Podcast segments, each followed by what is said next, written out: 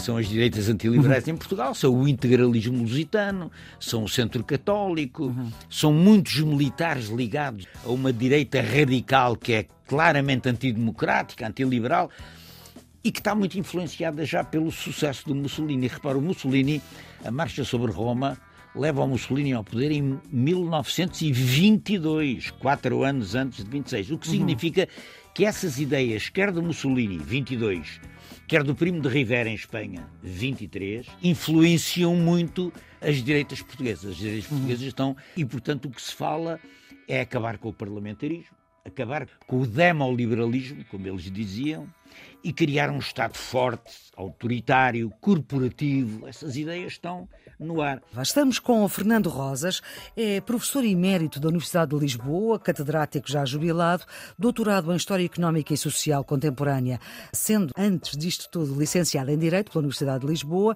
é fundador do Bloco de Esquerda, cidadão ativo, resistente e preso na ditadura, foi militante do PCP e do MRPP ainda antes do 25 de Abril, foi o fundador do Instituto de História Contemporânea da Universidade Nova de Lisboa, foi seu presidente durante 20 anos, tem uma vastíssima obra publicada, sobretudo sobre o Estado Novo, mas também sobre a Primeira República. Atualmente leciona uma cadeira de História dos Fascismos da Europa. Professor Fernando Rosas, muito obrigada por ter aceitado é este convite, convite, do Serviço Público Bloco de Notas, que ajuda quem tem exames este ano e está nos últimos anos do secundário, mas também quem se interessa por saber mais. E hoje vamos querer saber mais sobre o Estado Novo. Há aqui uma particularidade, é que já gravamos esta nossa conversa quando já temos mais tempo de democracia do que de ditadura, o que é uma boa coisa. E ao queremos saber mais sobre o Estado Novo, eu vou começar por perguntar, historicamente, é assim, quando, como e porquê, porquê é que começa este Estado Novo? Bom, o, o Estado Novo é o resultado da implantação de uma ditadura militar mediante um golpe militar em 28 de maio de 1926. E a, ditadura militar é imposta por um golpe militar que é fruto das debilidades da Primeira República. A Primeira República dura 16 anos, entre 1910 e 1926. Os últimos anos da República, sobretudo no pós-Primeira Guerra, a partir de 1918, 19, são um período muito prolongado de crise, de crise política, de crise económica, de crise social, crise financeira. O que, paradoxalmente, corresponde a uma espécie de modernização da política em Portugal, porque é uma crise europeia, é uma hum. crise, é, é uma crise dos velhos Estados liberais oriundos do século XIX, e em Portugal essa crise é precipitada eh, por algumas insuficiências, chame erros, insuficiências, incapacidades da Primeira República. De resolver a crise. De resolver a crise e, sobretudo, pela decisão a meu ver, aventureira da Primeira República de se meter na, guerra. na Grande Guerra. Era a guerra mais moderna tecnologicamente que a humanidade tinha travado até, até aí. Portugal não conseguia guerra, acompanhar. Foi uma guerra caríssima, para a qual não havia indústria nem capacidade financeira de aguentar. Isso significa que Portugal sai da guerra com uma economia, sobretudo com umas finanças públicas destroçadas, com 30 milhões de libras de dívida à hum. Inglaterra, que aliás não se pagaram com uma. A Inglaterra perdoou? O pagamento da dívida ficou indexado ao pagamento da dívida uh, alemã, ou seja, os alemães hum. ficaram obrigados a pagar uma dívida de guerra brutal, uhum. que nunca pagaram, a partir da Grande Depressão de 29, suspendem o pagamento da dívida, e esse é o pretexto para não tendo nós o dinheiro que viria da Alemanha também para pagar uh, os nossos empréstimos à Inglaterra, a Inglaterra acabou por aceitar hum, perdoar a dívida.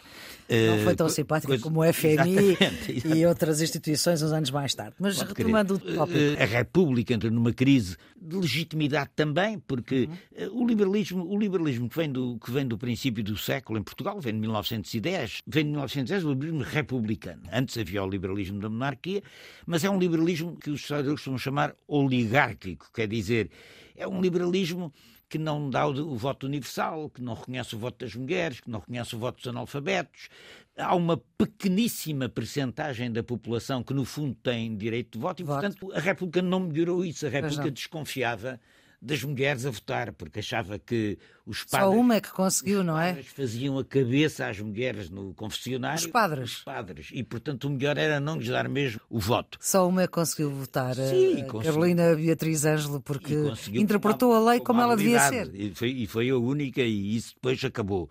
O que significa que a República tinha uma base de legitimidade muito estreita e num momento de crise, crise financeira, crise social, as greves, a, a agitação política, é, é, um período em que toda a Europa está em convulsão. É preciso dizer, é a Revolução Russa, e atrás da Revolução Russa vem uma onda de insurreições, sobretudo na Europa Central, mas essa onda de insurreições na Europa Ocidental manifestou-se com uma vaga de greves, o biênio vermelho em Itália, o triênio vermelho na Catalunha, no País Basco, nas Astúrias, uhum. etc. Uma grande vaga, e que em Portugal também chegou através da greve geral de 1918 18. e da ofensiva sindical de 19, 20, uma, uma grande agitação social que reage aos efeitos à crise, à crise económica, financeira, etc., e um poder político com muito pouca legitimidade, porque é muito contestado e representa pouco. E o conjunto dessas circunstâncias, a crise de legitimidade que a República nunca resolveu. Eh, legitimidade de quê? De ser reconhecida quanto tal?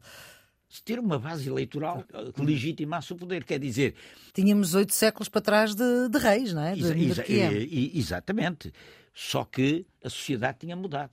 Ou seja, tinha havido um processo de urbanização, de proletarização, de industrialização, de fábricas, de terciarização, ou seja, as cidades tinham crescido muito, havia uma nova massa urbana de pequena burguesia, empregados Serviços. e de operários industriais que rompem com as sociabilidades antigas rurais uhum. no, mundo, no mundo das cidades. Faz a diferença. Essa é? gente parte à conquista dos seus direitos, ou seja, uhum. quer ter o direito de cidade, quer poder votar, quer ter sindicatos, quer ter partidos políticos que possam intervir na política e a República vai fechando isso, quer dizer, a República. Mas depois o Estado Novo também não abriu a nada disso. Nada disso. O Estado Novo vai, vai mesmo romper completamente com isso. Uhum. Porque, repare, Há, portanto, um grande enfrentamento em Portugal, como em Espanha, como em Itália, como na Bulgária, como na Hungria, como em toda a periferia europeia.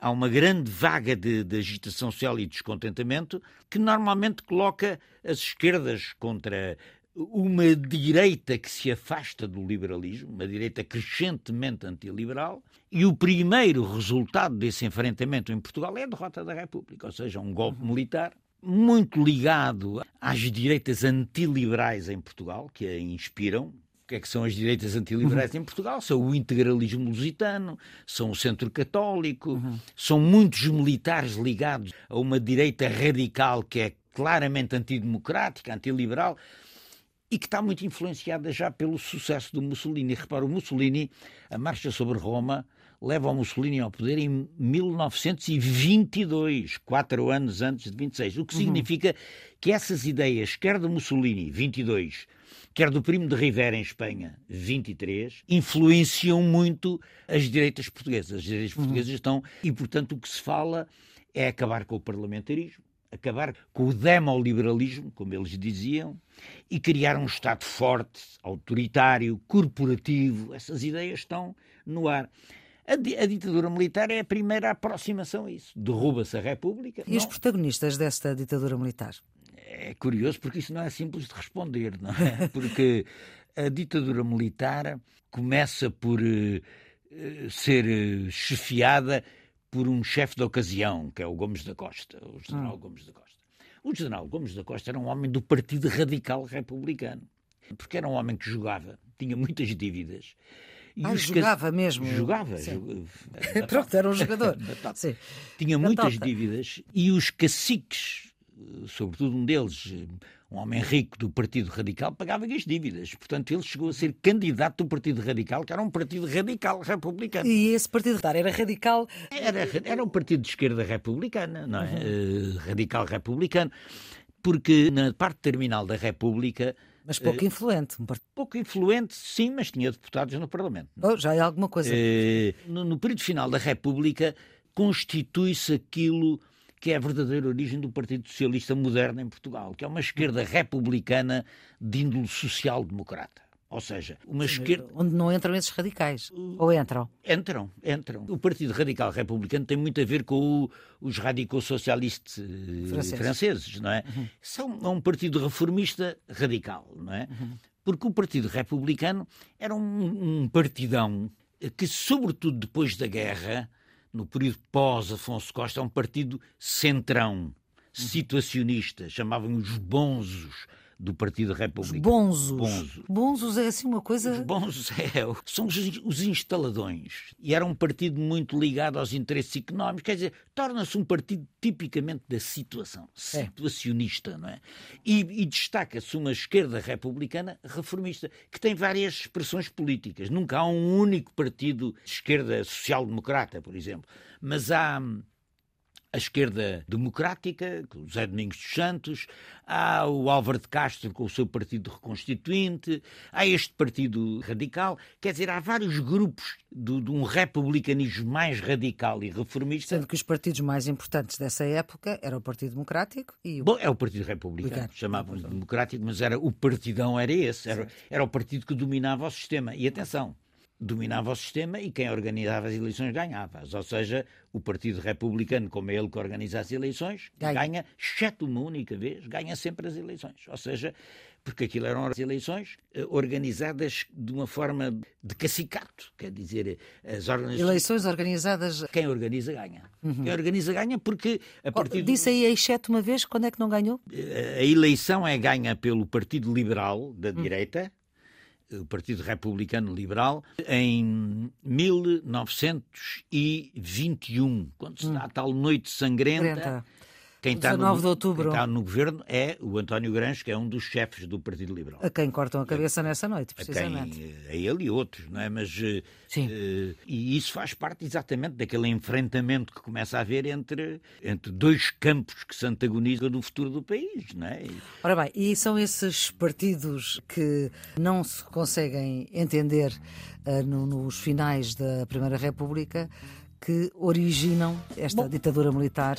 a luta entre eles vai traduzir-se no facto de as direitas republicanas instrumentalizarem com sucesso a componente militar. É uma, é uma componente militar que age em nome do conjunto das direitas e até de parte das esquerdas republicanas, porque as esquerdas republicanas depois também querem correr com o PRP dos bonzos, não é?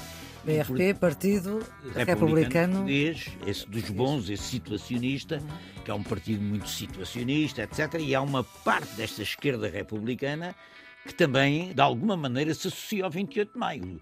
A esquerda, a esquerda democrática, o Partido da Esquerda Democrática, do Zé Domingos dos Santos, festeja o 28 de Maio. Não é? Muito bem. Por pouco tempo. Professor Fernando Rosas, vamos ficar por aqui eh, nesta nossa conversa para ajudar quem tem exames do secundário, mas também quem quer saber mais. Eh, voltaremos a estes temas. A produção é de Ana Fernandes, a gravação de Jorge Almeida, a edição de Maria Flor Pedroso. Tenham um bom dia.